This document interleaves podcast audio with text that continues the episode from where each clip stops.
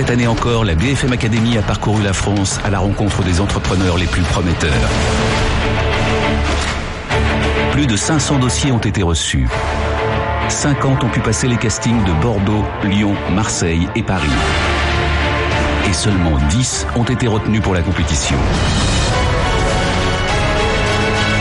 Commercial, stratégie, marketing, innovation, communication. Il a fallu convaincre les 5 coachs de la BFM Academy. Et désormais, ils ne sont plus que 3 en compétition. Ce soir sur BFM Business, il n'en restera qu'un. Et c'est vous qui choisirez. BFM Academy, saison 11, le premier concours de créateurs d'entreprise. La finale, présentée par Nicolas Dose. Bonsoir, bonsoir à tous. Bienvenue pour euh, cette finale de la BFM Academy, une émission d'une heure et demie totalement exceptionnelle. Une émission totalement en direct. Alors il paraît que parfois le changement, l'innovation font un peu peur. Et en fait, je vous dis ça parce qu'on a réalisé un, un sondage sur Twitter relatif à nos trois finalistes du jour et on a eu des réponses qui m'ont énormément surpris. Vous comprendrez tout à l'heure, on vous donnera le résultat. Donc c'est la soirée du n'ayons pas peur, d'une certaine manière. Alors au moment où vous le savez, il y a une partie de la France d'errante, des statues, des citadelles qui redoutent un petit peu le changement, qui a justement un peu peur. Eh bien, je vous invite à visiter avec nous celle qui est en train de l'inventer, ce changement, Exceptionnellement, vous aurez noté qu'il n'y aura pas les décodeurs de l'écho avec Fabrice lundi. Il reviendra avec ses invités dès demain. Et à quelques mètres de moi, il y a trois finalistes de cette saison 11 de la BFM Academy. Des gens, vous allez voir, assez surprenants, des gens qui vont de l'avant quoi qu'il arrive, un peu importe les pots de banane, peu importe les vents contraires. Ils foncent, ils sont des créateurs d'entreprises, ils sont des inventeurs, ils sont des bâtisseurs de ce changement. Voilà, on va vivre ensemble une mission exceptionnel d'abord dans sa forme, une heure et demie, totalement en direct depuis le studio Gabriel à Paris, et puis également une émission exceptionnelle dans son fonctionnement, car à la fin de cette émission, il y aura un vote pour élire le lauréat de cette saison 11.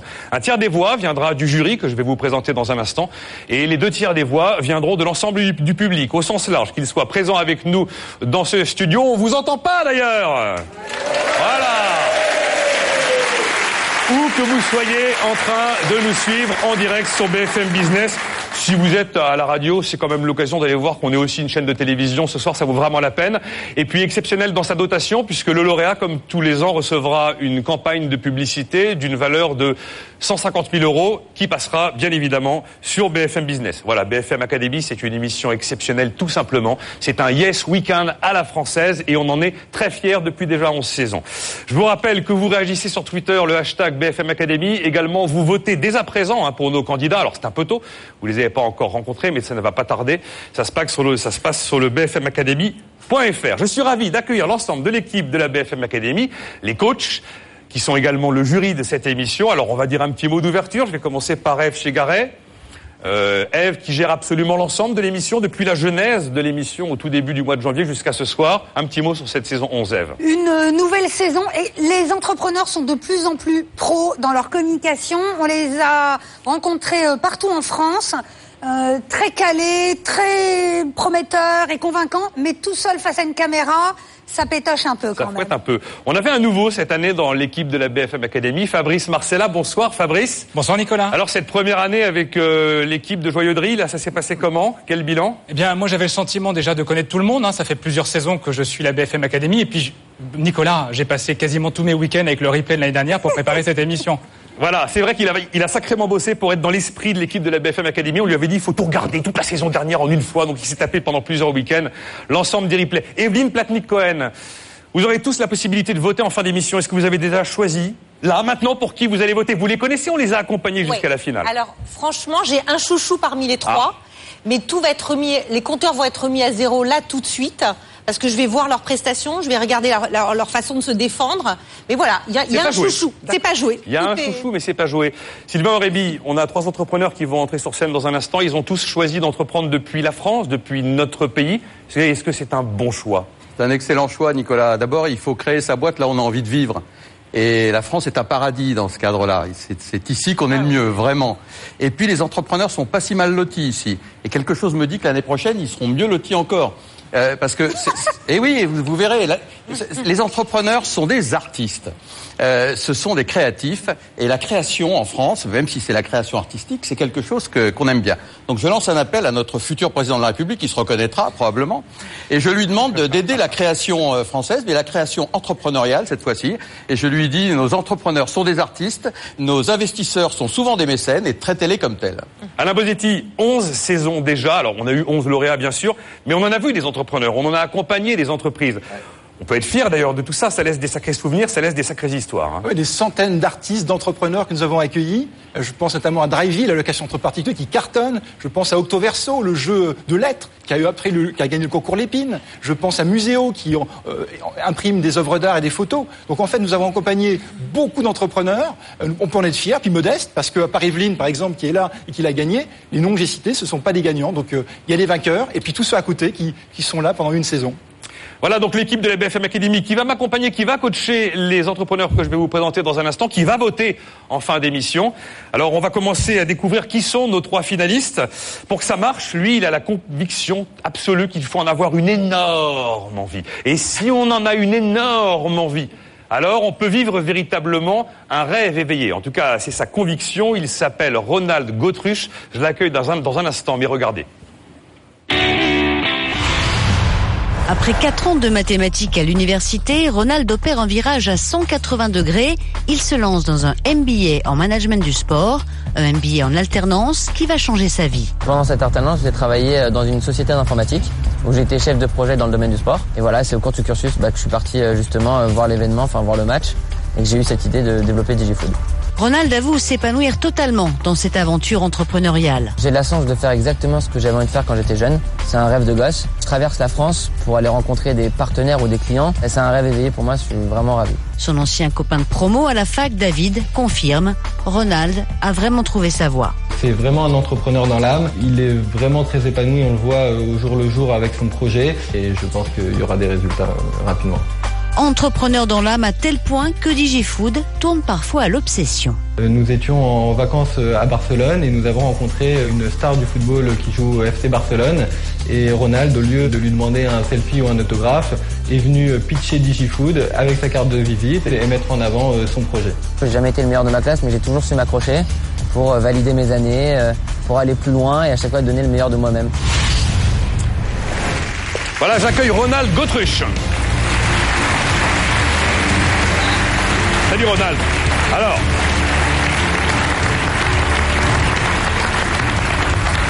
Ronald, il a créé DigiFood, on va vous en dire plus dans quelques minutes, bien évidemment. C'est un site, une application qui permet de se restaurer lors d'un match ou d'un concert, lors d'événements à très forte affluence, à sa place. On arrête de se lever, d'aller faire la queue, de rater le début de la suite. On se fait, on se fait servir directement à sa place. On va décrypter tout ça ensemble. Ronald, une petite question pour commencer. Est-ce que les bars et les buvettes dans les salles de spectacle, dans les concerts, ils ont compris que la demande n'allait pas être multipliée par deux, par trois, mais par 30 Et est-ce qu'aujourd'hui, ils sont en capacité de suivre, d'aller livrer une demande multipliée par 30 parce qu'ils n'ont pas l'habitude?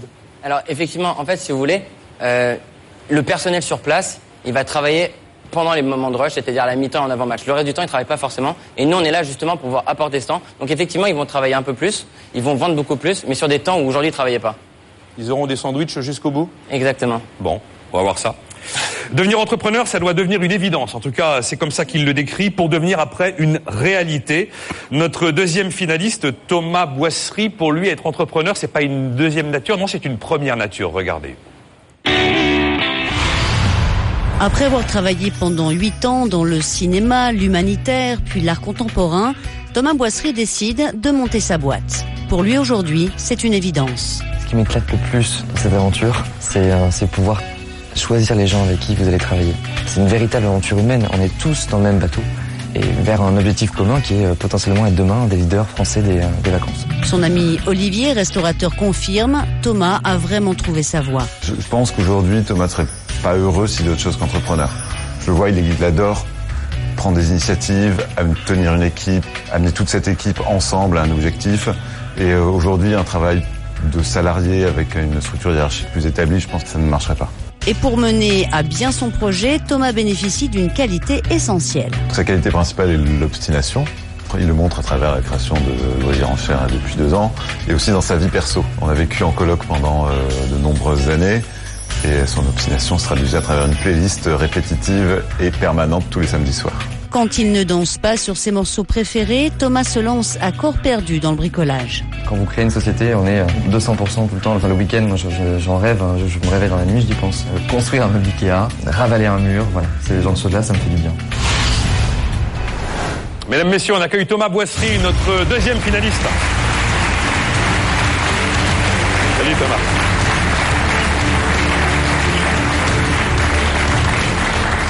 Thomas est le fondateur de Loisirs en Chair. Là aussi, on va tout vous expliquer dans le détail. C'est un site, une appli mobile pour tout simplement choisir le prix que l'on veut mettre pour ses loisirs, pour ses voyages, pour une sortie. Tout ça se fait aux enchères sur Internet. Quelle est la promesse de gains financiers? Parce que les enchères, c'est bien, mais c'est pour à l'arrivée payer moins cher qu'un prix classique. Est-ce qu'on peut payer, est-ce qu'on peut espérer 50%, 30, 20, moins de 20, moins de 15 En fait, ça dépend, c'est la loi de l'offre et la demande. C'est-à-dire que euh, si on a peu d'audience sur le site un matin, par exemple, euh, on peut gagner euh, une semaine à Marrakech pour 16 euros, pour deux personnes. Après, s'il y a plus de monde, évidemment, ça peut être un peu plus important. Mais en général, on est plutôt sur du euh, entre 30 et 70% de réduction. Entre 30 et 70%. Mais vous pouvez pas casser le marché parce que sinon vous cassez Loisirs en Chair en même temps. Bien sûr, mais en fait, on est complémentaire des. prenons un hôtel, c'est très simple. Un hôtel, un bon hôtel va être plein à 60% l'année. C'est 40% de chambres qui restent. Eh bien, plutôt que les laisser vides, il va les mettre sur des ventes, sur des sites de vente promotionnelles que tout le monde connaît. Et euh, pourquoi pas, loisirs en chair. Ok. Notre dernière finaliste, euh, elle a décidé de relever beaucoup de défis. Mais alors, elle a une particularité, c'est qu'elle a voulu les relever tous en même temps. Mais vraiment, tous en même temps. Elle s'est totalement mise en mode no limite. Vous allez comprendre pourquoi. C'est Stéphanie Hervier. Stéphanie Hervy a tout de la Wonder Mum, entrepreneuse, maman d'un petit Antonin et un autre bébé en route. Être maman et start c'est tout à fait conciliable. C'est juste une question d'organisation. Le matin, je dépose mon fils, j'ai ma journée de travail. Le soir, je le récupère. Le 18h30, 20h30, on n'y coupe pas, c'est sacré, c'est vraiment la vie de famille. Et ensuite, en revanche, souvent le soir après dîner, bah, je recommence à travailler. Et le week-end, souvent, il faut remettre la main à la pâte aussi. Son mari confirme. Je sens dans la tête de Steph qu'il y a toujours une petite roue qui tourne euh, et qui pense à sa boîte. C'est vraiment un projet qui lui tient euh, énormément à cœur, forcément, et elle est à fond dedans. C'est quelque chose qui ne me dérange pas parce que euh, parce qu'elle sait être présente aussi à côté et être là dans les moments importants. Le moins qu'on puisse dire, c'est que Stéphanie n'a pas choisi la facilité. Elle habite à Valenciennes. Les autres cofondateurs de la start-up sont eux près de Vannes. La distance, elle se ressent pas. On est vraiment euh, toute la journée sur Skype avec mes associés. Donc euh, le fait que je sois exilée dans le Nord et eux, euh, tous en Bretagne, finalement, ça se passe très bien. Il n'y a pas de souci du tout. Pas de soucis, ou presque, mais Stéphanie garde le cap. On nous avait prévenu, l'aventure entrepreneuriale, c'est des montagnes russes. Sans cesse des hauts et des bas. Et il faut, euh, ben, il faut rester extrêmement optimiste et positif euh, pour avancer euh, sans cesse.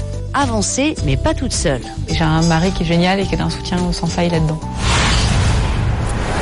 Et on accueille Stéphanie Hervier, notre troisième finaliste.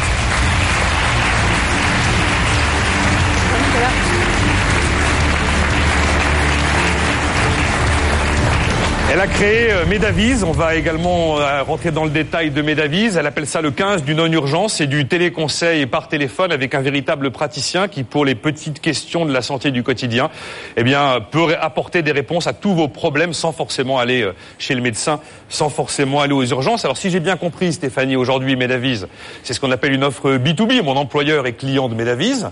Je suis salarié de cette entreprise. Je vais donc pouvoir avoir accès à Medavise sans payer puisque mon employeur est client de Medavise.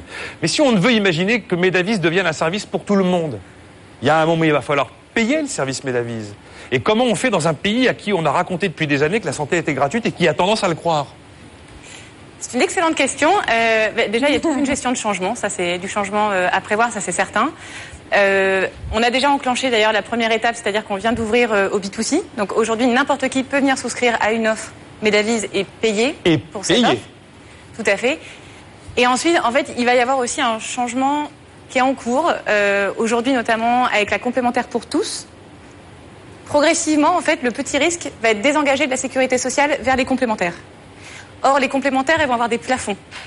Et du coup, si vous voulez être remboursé intégralement, demain, vous devrez payer en plus. Et donc c'est là où on dit, bah, dans ces cas-là, vous aurez un sacré intérêt à utiliser Medavise. De toute façon, un jour, il faudra payer plus pour se faire soigner. Je crois que c'est à peu près évident.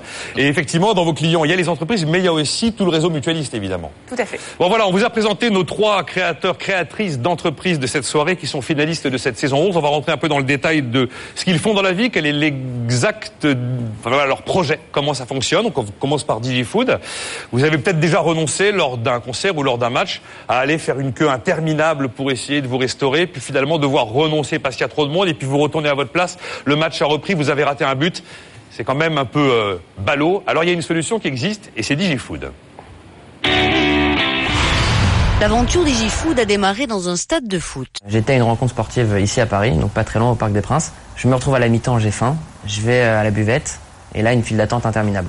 Et à ce moment-là, je me suis dit comment est-ce que moi, à ma place, je peux pas un petit peu comme mes amis dans, le- dans leur salon, bah, me faire livrer directement à ma place, sans faire la queue évidemment. Ronald Gautruche décide donc de créer DigiFood, la première plateforme qui livre ses utilisateurs dans les lieux de forte affluence, le tout en un clic ou presque. L'utilisateur va d'abord sélectionner son événement, puis rentrer sa place. Ensuite, il arrive sur le catalogue de produits euh, avec les stocks correspondants à un moment donné. Il va choisir donc ses produits, sélectionner son mode de récupération. Ça va être soit euh, pick-up, c'est un retrait en buvette sans avoir fait la queue, soit une livraison à la place. Et ensuite, il va choisir le moment. Ça peut être le plus vite possible, c'est-à-dire que c'est à peu près 5 minutes, ou une horaire fixe. Et ensuite, il va juste simplement payer par carte bancaire. DigiFood revendique aujourd'hui 12 000 inscrits et une quinzaine de partenaires, surtout dans le foot, basket et rugby. Prochaine étape, une levée de fonds. On cherche à lever 500 000 euros pour agrandir notre équipe et passer de 4 à 8 personnes. Pour également ouvrir un nouveau bureau en septembre à Barcelone. Et enfin, pour accroître notre marque, notre visibilité euh, via la publicité. En attendant, DigiFood vise les 200 000 euros de chiffre d'affaires cette année. Voilà donc le business de, DigiFood.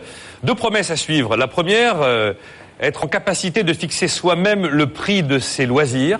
Et la seconde, reprendre le pouvoir en tant que consommateur. En tout cas, ce sont les deux promesses de loisirs en chair.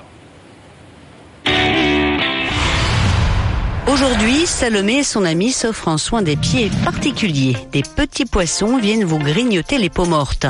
L'autre particularité de ce soin, c'est qu'il a été remporté aux enchères. J'ai pu profiter de ce fiche spa grâce à loisirenchère.com qui est sur mon téléphone portable.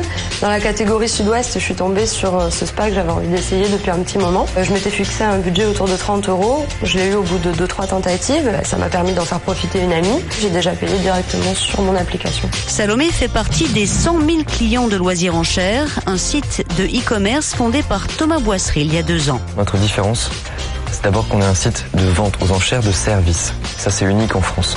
Et de services qualitatifs. C'est-à-dire que nous, on va dénicher des produits qu'on a vraiment envie de proposer à nos clients. Quand vous allez vous inscrire sur le site, quand vous allez enchérir sur le site, c'est gratuit. Ça ne nous engage pas. Vous ne payez que si vous remportez l'enchère. Loisirs en Chair revendique plus de 400 partenaires, comme l'Institut qui s'est occupé des pieds de Salomé. Pour sa gérante, c'est l'assurance de nouveaux clients. Ça m'a amené une clientèle euh, supplémentaire qui représente à peu près 100 rendez-vous par mois, des gens qui seraient peut-être pas venus autrement et qui donc reviennent et même euh, amènent des amis. C'est vraiment un, un point très positif pour mon institut. Loisirs en Chair compte lever 1 à 3 millions d'euros d'ici à la fin de l'année. Cette levée de fonds, elle va nous servir à nous développer beaucoup plus rapidement, à faire des campagnes de publicité télé, mais aussi plus globalement de la publicité sur Loisirs en Chair pour, que d'ici 5 ans, on soit dans le top 10 des plus grands sites de vacances en France. En attendant, Loisirs en Chair compte multiplier par 6 son chiffre d'affaires et vise les 6 à 10 millions d'euros pour son prochain exercice.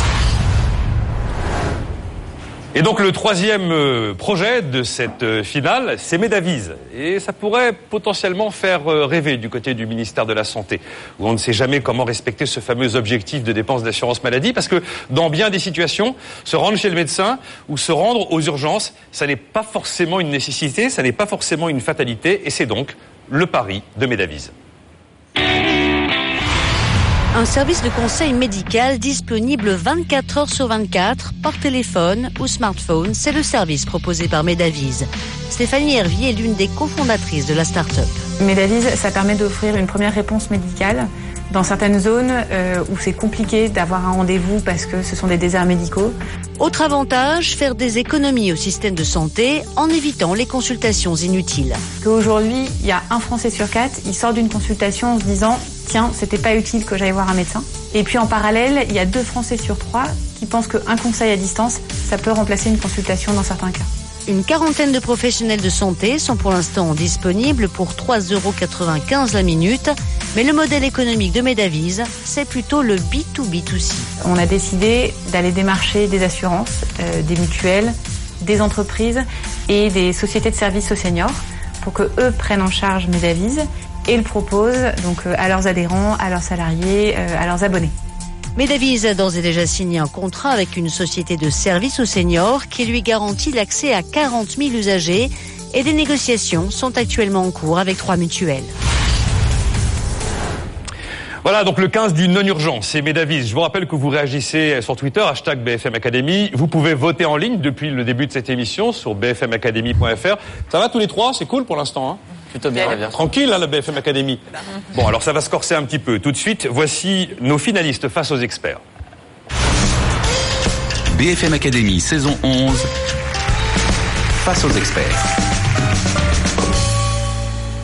Alors, on a décidé de soumettre euh, les trois projets qui sont présents ce soir à des gens dont c'est un peu le métier, qui ont un peu de bouteille dans cet univers-là, qui vont nous donner un point de vue argumenté, j'ai envie de dire, en réagissant. Donc vous réagirez derrière et puis on donnera également la parole au jury.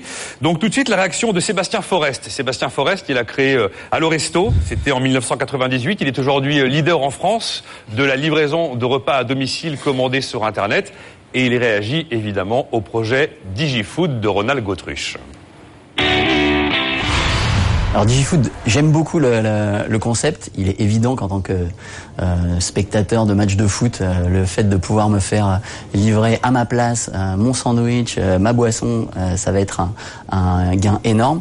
Aujourd'hui, j'ai juste une une question, une question vraiment d'usage et d'utilisation. Euh, lorsque moi je suis fan de foot, donc je vais très souvent dans les stades, et euh, lorsque je suis dans un stade, je n'ai absolument pas de réseau. Ok, j'ai pas de doute que d'ici 3 à 5 ans, les stades seront seront équipés, mais d'ici à 3 à 5 ans, comment on fait? Ronald, comment on fait? J'arrive au stade, tout, tout, tout, tout. J'ai pas passé ma semaine à penser à DigiFoot. Ah, si j'allais télécharger l'appli mince, je suis en edge, voire même pas. C'est vrai. Vous pensez bien qu'on a réfléchi à ce problème et euh, aujourd'hui il y a plusieurs solutions. La première, c'est en fait, comme je le dis souvent, c'est une application qui demande très peu de bases de données, enfin de, change, de, de connexion Internet, qui fait que c'est possible, souvent rare, mais de télécharger l'application pendant l'événement, donc pendant le match, même s'il y a beaucoup de personnes, etc. Ensuite, on l'autre peut point, télécharger on peut. DigiFood App pendant Voilà, la vais pas manifestation vous le avec garantir. 70 000 personnes qui sont... Il n'y a, pas forcément toujours dingues. 70 000 spectateurs, mais quand il y en a un peu moins, ça marche. Euh, L'autre point, c'est celui qui est le plus essentiel, c'est qu'on travaille énormément pour communiquer en amont de l'événement, pour que les gens téléchargent l'application en amont. C'est-à-dire que vous avez votre billet, donc euh, forcément, probablement, en fait, on a votre mail. Enfin, si c'est pas nous, c'est le, le club. Et donc le club va faire le travail pour nous et va donc simplement dire, ah, télécharger DigiFoot, c'est une super application. En gros, l'idée c'est ça. Et une fois que c'est téléchargé, on peut l'utiliser dans le stade? Évidemment. Voilà, c'est le téléchargement qui est un peu...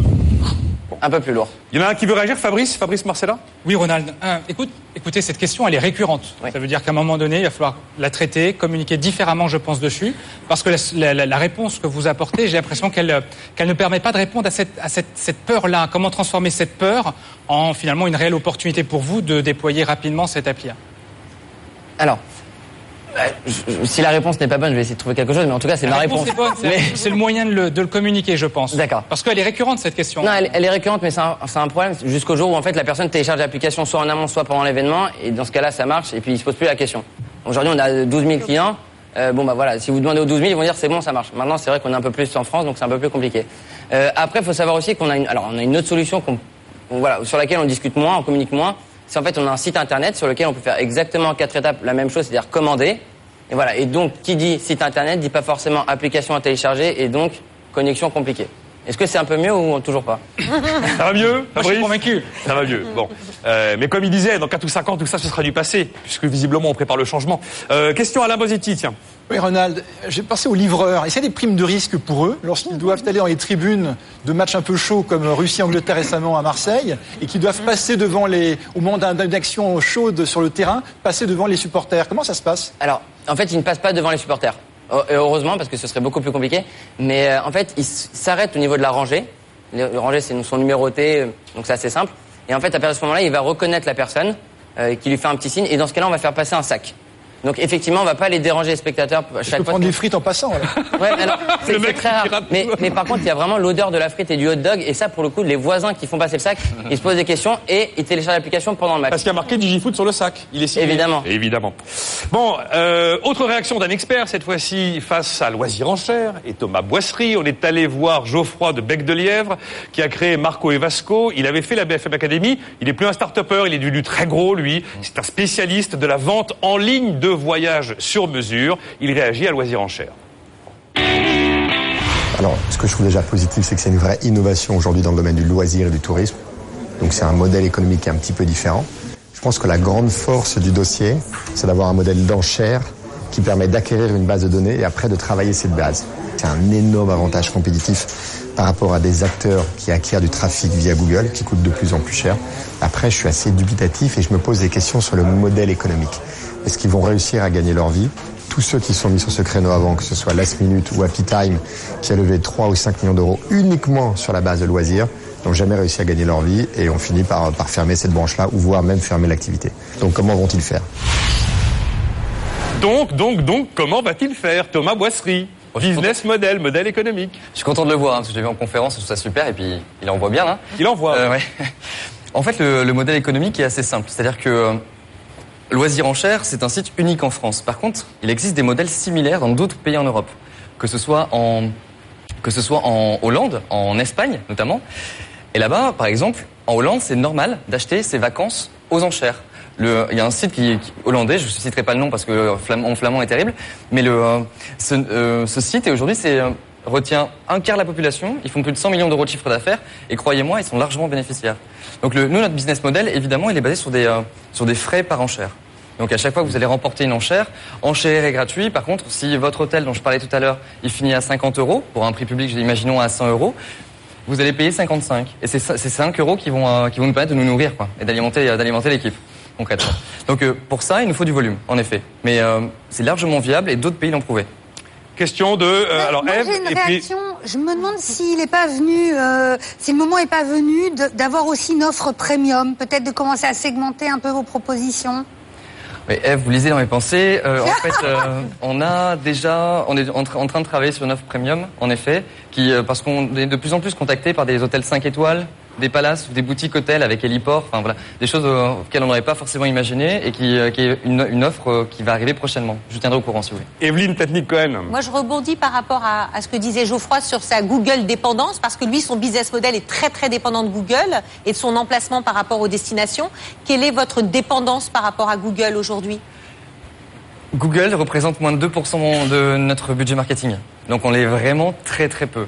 On a un gros travail, notre, notre, nos compétences en interne, on a 10 personnes au marketing digital. Nos compétences, c'est de travailler sur des différents leviers, euh, plutôt anciens type em- emailing ou, euh, ou nouveaux qui vont être euh, potentiellement du Facebook lookalike ou du...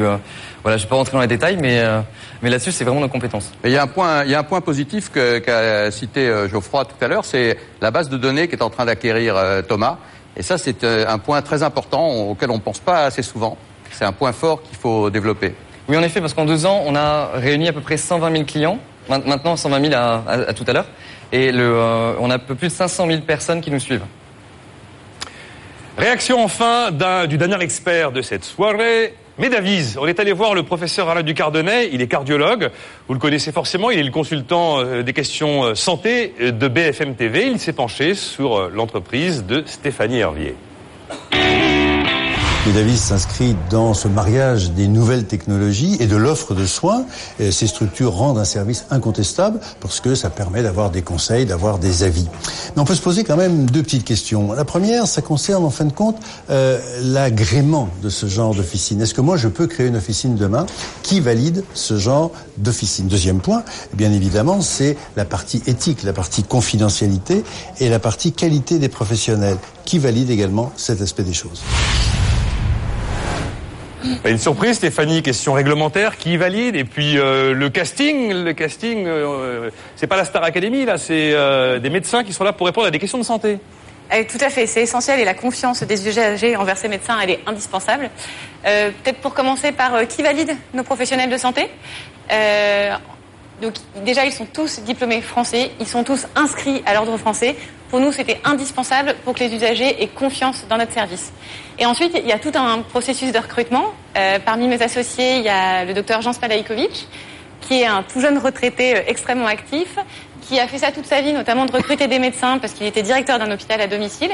Et donc c'est lui déjà qui fait le premier filtre sur les euh, très nombreuses candidatures que nous recevons.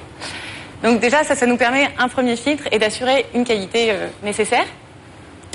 À l'autre bout de la chaîne aussi, euh, il y a un contrôle qualité qui est fait toujours par notre médecin référent de façon aléatoire sur euh, certains échanges téléphoniques dans le respect de l'anonymat.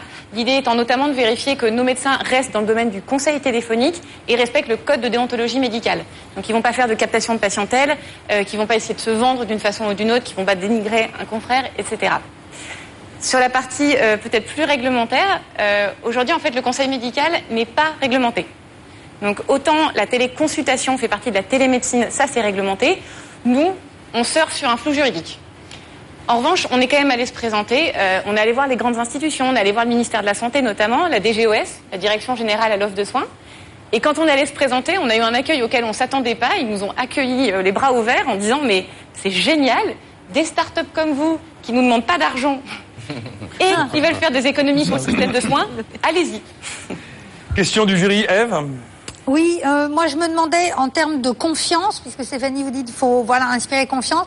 Est-ce que vous n'auriez pas besoin d'un label? Est-ce qu'il vous manque pas un tampon euh, autre que votre, euh, j'en suis sûr très respectable et compétent médecin?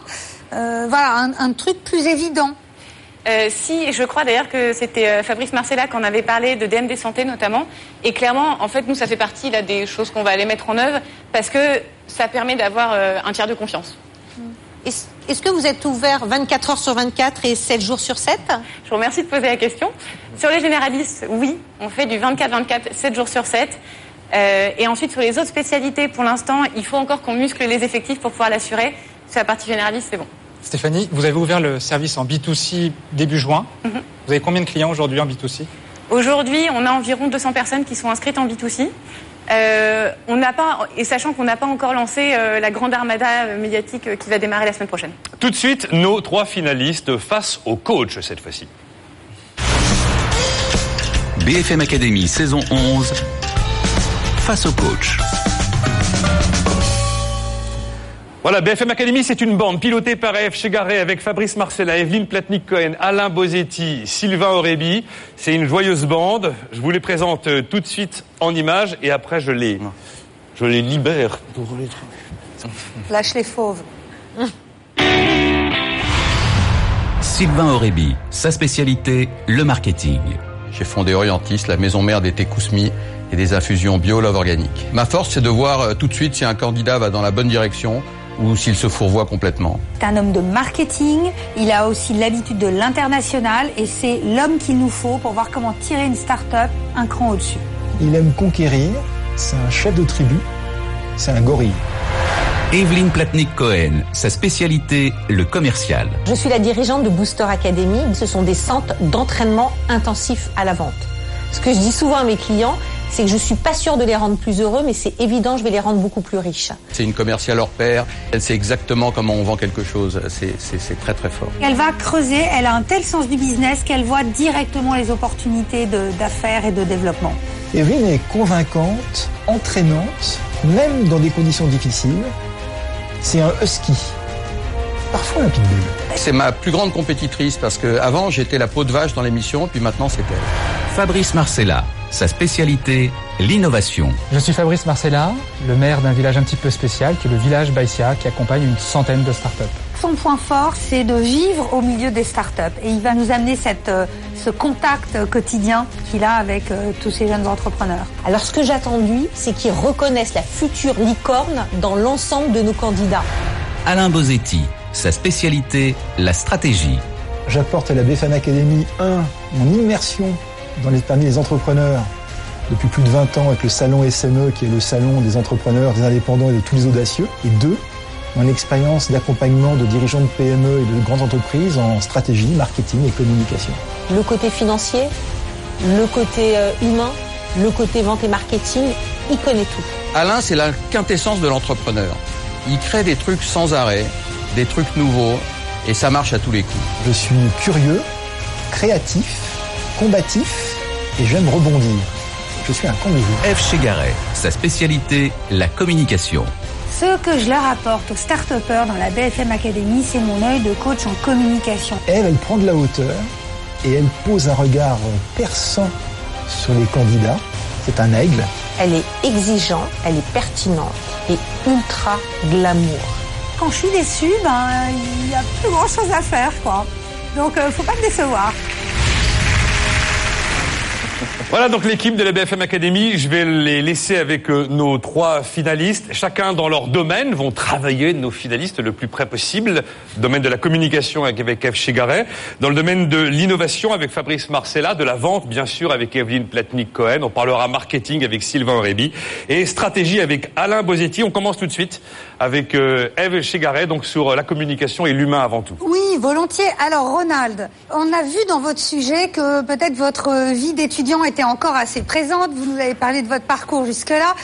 Vous avez monté une boîte, donc vous êtes dans le monde des adultes, on est d'accord. Bon, alors moi je voudrais savoir ce qui vous tire vers le haut, qui vous inspire, quels sont vos modèles. Je voudrais savoir ce qui vous, voilà, ce qui vous drive. Un, modèle d'entrepreneur? Bah oui, euh, idéalement. c'est mieux. Un modèle de Euh, président de la République, ça me fera moins moins. triper. Euh, J'ai pas vraiment de modèle d'entrepreneur. Euh, J'admire, enfin en tout cas, je pense, ça peut paraître assez simple de dire ça, mais quasiment tous les entrepreneurs français en fait qui ont eu le courage de, bah, de lancer leur boîte, qui ont le panache et l'acharnement pour pouvoir euh, travailler euh, sans relâche. Et voilà, c'est surtout eux que j'admire. Alors si je peux être un peu plus précis, moi j'ai euh, bah, ma grand-mère. Ah, là c'est personnel. Voilà, c'est un peu plus voilà, mais c'est celle que j'admire le plus. Mais en tout cas, j'aime beaucoup les entrepreneurs français. Et pourquoi Mais- votre grand-mère? Bah, bah, elle a monté une. Alors, c'était pas une start-up à l'époque, elle a monté une société il y a, il y a 30 ans, il y a au moins 30 ans. Et euh, bah, elle a travaillé avec acharnement et, et au final, bah, aujourd'hui, elle a une trentaine d'employés. C'est deux gens enfin, qui me connaissent depuis que je, suis- je suis né. Moi, je les connais depuis. Enfin, je connais leurs enfants depuis qu'ils sont nés aussi. Et puis, voilà, elle a créé un monde autour de, de sa, star- de sa boîte. Et c'est ce qui fait euh, sa beauté, donc je l'embrasse très fort. Bravo. J'ai droit, ah, j'ai le droit à une suite. Euh, la, la question de la croissance, vous êtes trois euh, cofondateurs et puis euh, deux stagiaires, si j'ai bien suivi. Euh, vous cherchez des fonds, vous voulez grandir. Euh, c'est votre première expérience. La question que je me pose, c'est comment vous allez structurer votre boîte, comment vous avez, allez assumer d'être un patron, quoi. Alors, euh, je suis encore assez jeune, j'ai 26 ans. Euh, je pense J'avais remarqué. Hein. Ouais. Euh, J'en apprends tous les jours, c'est-à-dire que j'ai quasiment appris en un an ce que j'ai appris. j'ai adoré mes études, hein, mais en six ans, voilà, j'ai appris beaucoup plus en un an. Aujourd'hui, on vit une expérience, on fait, enfin, on vit une expérience humaine et professionnelle qui est absolument incroyable avec mes quatre associés, enfin mes trois associés, donc on est quatre. Euh, c'est absolument génial. Enfin, on déjeune ensemble, on dîne ensemble, on, on dort ensemble pour travailler. Enfin, on est tout le temps H24 ensemble.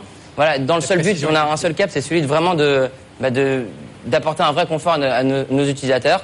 Et si euh, plus tard, demain, on sera capable de, de se payer, de vivre avec et de toujours rendre service à, à des milliers de spectateurs, on sera, on sera ravis. Alors, Question à Thomas peut-être et Mais oui. Stéphanie rapidement parce que là. Chez Loisirs en Chair, euh, je crois que vous êtes un homme de valeur, je le sens, vous avez bossé dans l'humanitaire avant Thomas.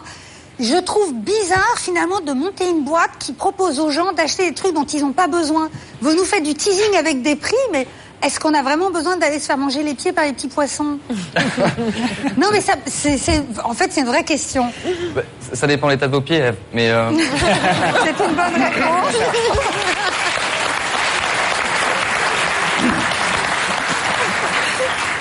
plus, globalement, en effet, je travaille dans l'humanitaire pendant 5 ans. Des, euh, entrepreneurs, c'est parce que euh, t'en parlais, des entrepreneurs, j'ai pu en voir euh, sur les trottoirs à, développer une petite activité économique vraiment de niche. Enfin voilà, c'est et si développer et créer une entreprise, c'est choisir les gens avec qui vous allez pouvoir travailler. Et c'est pouvoir les emmener ensemble dans une galère. Ça faut le dire, hein, c'est une galère, mais avec avec de tels enjeux, on partage de telles choses ensemble que pour moi c'est la meilleure des aventures que j'ai pu passer de toute ma vie. Rapidement à Stéphanie parce que. Stéphanie, le recrutement des médecins, vous avez plein de demandes. Quand moi je demande à une copine si elle connaît pas euh, tel type de médecin, je lui demande pas un médecin, je lui demande un bon médecin. Qu'est-ce qui nous assure que les gens jeunes retraités ou, ou jeunes qui veulent pas encore se fixer, médecins chez vous, sont de bons médecins Réponse brève Stéphanie. Pression. Euh, réponse brève. Encore une fois, la qualification, le diplôme, euh, ce contrôle calorie, calorie, ce contrôle qualité qu'on fait euh, a posteriori, et euh, et puis ensuite, en fait, un point clé aussi en termes de compétences, c'est l'empathie.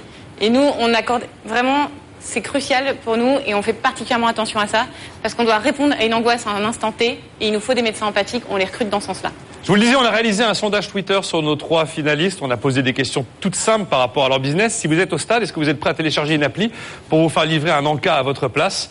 On a eu plusieurs centaines de, de votes. La réponse est non à 55%, mais oui à 45% quand même. hein. Bon, je passe la parole à Fabrice Marcella sur les questions d'innovation. Il sera le premier magistrat de l'innovation ce soir, bien évidemment. Tout d'abord, bravo à vous trois parce que chacun dans votre domaine, vous avez su innover, remettre en cause un ordre établi, inventer de nouveaux usages. Reste maintenant à passer la population des geeks, comme moi, au grand public. D'ailleurs, le sondage le montre bien. 45%, à mon avis, 45% des plus appétents euh, ont téléchargé euh, votre application Ronald. Alors, ma première question s'adresse à vous. Comment réussir à embarquer une communauté d'utilisateurs pour créer cette traction nécessaire et faire en sorte que bah, vous, soyez de- vous soyez désormais le portail, quel que soit le stade, qui va permettre bah, de commander n'importe quelle boisson sans se déplacer à la buvette? Alors, s'il y a 45% des gens qui consomment dans un stade, on sera ravis. Vraiment, pour le coup, ça, c'est sûr. Et riche. Euh, aussi, ça, on est moins. Euh, non, voilà, on essaie de créer une petite communauté. On se rend compte d'une chose sur notre application, c'est de par sa simplicité, les gens ont tendance à consommer à plusieurs reprises. Je sais pas si voilà, vous êtes tous un peu allés déjà dans un stade de football ou un autre sport. Euh, on va rarement à la buvette, c'est vraiment interminable, c'est stressant, on rate la, la seconde mi-temps, etc. Voilà, les gens ont tendance à, à utiliser l'application plusieurs fois, même par match. Donc il y a une vraie rétention. Et je pense que la communauté elle va un petit peu se créer indépendamment de notre fait. Il va falloir resserrer vos réponses, s'il vous plaît. Alors, je vais poser une question à Thomas. Thomas, à part votre moustache et les nœuds papes, quelle est votre barrière à l'entrée? Parce que c'est ce que vous m'aviez dit la dernière fois. Vous n'avez pas le temps de répondre. Non. Là, là déjà, principalement, faire des enchères, c'est un métier. Des, euh, des, des boîtes dans le, euh, dans le tourisme l'ont essayé dans les années 2000, ont essayé de le faire et finalement ils n'ont pas continué parce que simplement c'est un vrai métier. Nous derrière, on est en train de développer un algorithme qui va pouvoir ensuite planifier les enchères en avance en fonction du jour de la, du jour de la semaine, de la semaine dans le mois, du mois dans l'année. Donc la barrière à l'entrée, c'est déjà deux ans d'expérience qu'on a pu avoir ensemble. Ensuite, les partenaires qui signent avec nous, parce que c'est des partenaires de qualité, ça j'insiste là-dessus, c'est des, euh, des partenaires qui ont décidé de travailler qu'avec nous sur des sites d'enchères. Stéphanie, je me suis inscrit à votre service. Je l'avais dit la dernière fois, je suis un hypochondriaque, donc euh, j'a- j'attends de vous une carte de fidélité. Néanmoins, lorsque j'ai vu les prix, j'étais assez surpris. C'est, je crois, 30 euros remisé à 15, 15 euros comme offre pro- promotionnelle. Je trouve ça très cher. Alors, on était habitué effectivement à pas payer. Euh, Là, on me demande de payer, on me demande de payer beaucoup. Euh, deux choses. Déjà, je pense que est-ce que vous seriez prêt, par exemple, à payer ce prix-là pour avoir un échange avec un avocat ou un notaire? Peut-être. Quand on pose la question, souvent on nous dit oui, et ça prouve en tout cas toujours cette culture de la santé gratuite et que clairement il va falloir une gestion du changement qui va arriver. La deuxième chose, c'est que l'ouverture au B2C, elle adresse également les 2 millions d'expatriés francophones notamment. Ces 2 millions d'expatriés, on en connaît, ils payent 500 euros de mutuelle par mois. Trouver un pédiatre francophone à Moscou, c'est 150 euros la consulte pour en général une ordonnance d'ibuprofène. Ils n'ont aucun problème pour payer 30 euros un appel. J'avais juste une dernière question. On parle de PAC débutant, confirmé expert. Ça veut dire quoi? C'est je, je, je, je prends un, médecin débutant ou c'est moi qui suis débutant? C'est pas clair. C'est la magie du marketing. Euh, je note cela. Euh, Non, mais en tout cas, c'est peut-être à revoir. On continue avec le sondage de Twitter. La question posée concernant Loisir en chair. Est-ce que vous êtes prêt à acheter votre séjour aux enchères avec Loisir en chair? On a eu 71% de non et on a eu 29% de oui. Je vous avais dit que le changement, quelquefois, faisait un peu peur et que les gens étaient un peu rétifs à l'innovation. En tout cas, quelques-uns. C'est une vraie innovation. On passe là tout, tout de suite à Evelyne Petnik-Cohen qui euh, nous parle de vente, objectif client, éternel objectif d'Evelyne. Alors DigiFood, vous avez compris que c'était compliqué d'arriver sur un stade, je pense depuis quelques mois, c'est-à-dire qu'il faut que les buvettes se mettent au niveau, qu'ils staffent suffisamment euh, avec suffisamment de collaborateurs, qu'ils stockent suffisamment. Donc en fait, il va falloir accompagner les stades pour éviter euh, qu'il y ait éventuellement des, des, des, des, des gens mécontents et que vous ayez euh, besoin de rembourser. Donc est-ce que vous êtes prêt aujourd'hui? Est-ce que vous avez compris? Est-ce que vous êtes prêt à facturer du conseil en même temps que vous implémentez une appli sur un stade? Alors, c'est parfait, c'est- tout d'abord, merci beaucoup du conseil. Euh, on n'a pas pensé encore à faire facturer, mais en tout cas, on s'est rendu compte que naturellement, on accompagnait euh, tous, nos, tous nos partenaires. C'est vrai, il y a un changement qui est euh, évident pour nous et qui commence à l'être pour nos partenaires. Et donc, on va avoir tendance à les, à les accompagner de plus en plus. Mais il Et faut pas que ce soit gratuit. Non, on est d'accord, on, on se reparlera. Une question pour, pour Loisir en chair. Aujourd'hui, votre problématique, c'est l'offre ou c'est la demande? Et si vous gagnez le prix BFM Academy, c'est pour faire de la pub, pour recruter plutôt de l'offre ou plutôt de la demande? En fait, déjà, grâce à la BF Acad- Academy, on a eu plusieurs contacts, dont un très grand compte avec lequel qui pourrait nous ouvrir potentiellement ces 5 millions de clients. Donc euh, euh, avoir de la communication pour nous sur BFM Academy, ça serait, euh, ça serait magique. Donc en matière de développement, avoir une publicité là, ça, ça pourrait nous permettre d'avoir peut-être vos prochains hôtels dans lesquels vous allez partir, euh, Evelyne, ou, euh, ou nos euh, grands comptes qui vont proposer euh, l'outil à l'ensemble de leurs clients. Et j'ai même un, on m'a- fait un chantage, on m'a même dit si, uniquement si, on- si je remporte la BFM Academy, à ce moment-là, on pourra avoir une grosse communication pour près de 100 000 personnes. Donc je croise les doigts. Vous êtes, vous êtes Stéphanie en B2B2C et on pense que c'est l'ouverture, euh, c'est merveilleux. Vous allez signer avec des grands comptes. Cependant, ces grands comptes-là, s'ils n'arrivent pas à communiquer auprès de leurs clients et s'ils n'arrivent pas à faire consommer, euh, un an plus tard, le grand compte, vous ne l'avez plus. Donc, en définitive, comment vous souhaitez accompagner ces grands comptes à faire utiliser vos prestations? Bah déjà, on va mettre toutes nos compétences euh, marketing, communication euh, à leur disposition. Et ensuite, ça va être aussi le déploiement de tous les outils de communication. Mais là où vous avez raison, c'est qu'il ne va pas falloir lâcher euh, leurs clients, leurs abonnés, leurs adhérents. Et ce sera aussi de la relance pour que les gens prennent ce réflexe d'appeler Médavise. Maintenant, on a quand même des premiers retours d'expérience parce qu'on a déjà eu plusieurs centaines d'appels. Et tous ceux qui commencent deviennent addicts. Donc on est plein d'espoir. La dernière question posée sur Twitter pour une question de santé. Est-ce que vous seriez prêt à faire confiance à un praticien, à un médecin, mais sans le rencontrer? On a eu 69% de non, 31% de oui. Je vous avais dit que vous bousculiez les habitudes et qu'il y avait un peu d'évangélisation à faire. C'est bon signe. C'est bon signe. Je passe la parole à Sylvain Aurébi pour le marketing. On l'appelle le tsar du marketing, référence euh, à l'histoire euh, ancestrale euh, des Tekousmi.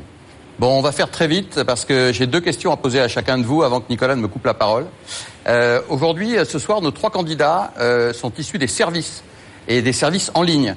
Et qui dit service dit marketing régi par des règles un peu particulières. Et aux 4 P classiques du marketing mix, j'ajouterais le cinquième P qui est la preuve. C'est-à-dire qu'un produit industriel, bah, il est toujours le même, tandis qu'un service, il change à chaque utilisation. Alors Ronald, par exemple, comment est-ce que vous allez faire pour contrôler euh, ce que font les livreurs et ce que font les buvettes? Ce que font les livreurs? Oui, comment est-ce qu'ils est travaillent bien? Est-ce qu'ils livrent comme il faut, à, à l'heure, etc. Eh ben oui.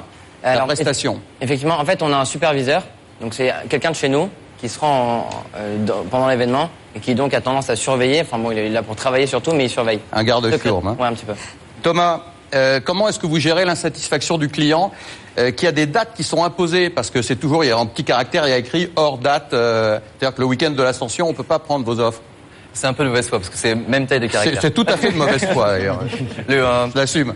On est une personne à temps plein. Non seulement on a ça, ensuite les, les- les produits qu'on choisit, on, est, euh, on va les consulter des, des, des sites d'avis et à la fin, ensuite on a recruté en septembre dernier une personne qui va tester tous nos produits. Donc c'était pas le meilleur job du, du monde, mais euh, c'est vraiment l'un des meilleurs jobs de France, je pense. Stéphanie, vous, c'est avant l'utilisation qu'il faut convaincre le, le client, qui doit devenir patient. Comment est-ce que vous le rassurez sur votre service? Euh, contre qualité, label, Vous aussi. label. Et euh, on propose. Ça me permet aussi d'expliquer que pour les personnes qui nous regardent, en fait, on fait une offre spéciale BFM Academy jusqu'à vendredi Formidable. 14h. Si vous vous inscrivez, vous avez Marrant. trois appels euh, offerts. Ça permettra de faire la preuve du concept pour les usagers. Très bien. Les services, les services, ça doit évoluer plus vite que les produits. Est-ce que vous êtes déjà en train de réfléchir à la télémédecine Tout à fait. pour le jour où elle sera autorisée Elle est déjà autorisée. Elle est déjà En France Elle est autorisée en France la télémédecine depuis 2010. Et euh, euh, ça fait partie en fait de nos perspectives de développement d'ici 2-3 ans. Euh, il y a besoin d'agréments euh, de la part notamment du ministère de la Santé et enfin de voilà, différentes accréditations. Donc on va se lancer là-dedans. Thomas, Groupon offre autre chose que des voyages, ils offrent des produits. À quand le déstockage euh, sur loisirs en chair? C'est pas notre objectif. Euh, déjà, il faut être commissaire-priseur pour vendre aux enchères des, euh, des biens meubles. Ah, très bien. Euh, nous, l'idée, c'est vraiment de travailler sur les services. Il y a une étude qui est passée en décembre du FC Que Choisir sur les, euh, les réductions sur Internet. En fait, on se rend compte que les réductions qui sont affichées en général en prix barré sont des plus ou moins fausses réductions. En général, elles sont entre 1 et 4% En gros, on nous prend pour des jambons. Donc là, l'idée, c'est de, euh, c'est c'est de euh, rester sur les, les services et montrer qu'on peut faire de la promotion tout en étant honnête. Ronald, vous allez tenir le, le client informé. euh, votre colis est parti, euh, il est en route, il va arriver. Est-ce qu'il y aura un peu plus de la gestion du temps qui est importante dans les services? Alors c'est ce qu'on fait en fait. Vous le faites Euh, déjà. Dès que la commande part, il reçoit une notification disant votre runner arrive, restez vigilant. C'est ça- c'est pratique. Ça Bravo. évite d'aller aux toilettes au mauvais moment. Nos finalistes face au coach avec Alain Bosetti pour terminer sur les questions de stratégie, le sésame du comment grandir et gagner. Moi, j'ai acheté vos trois euh, services. J'ai des questions à chaque fois.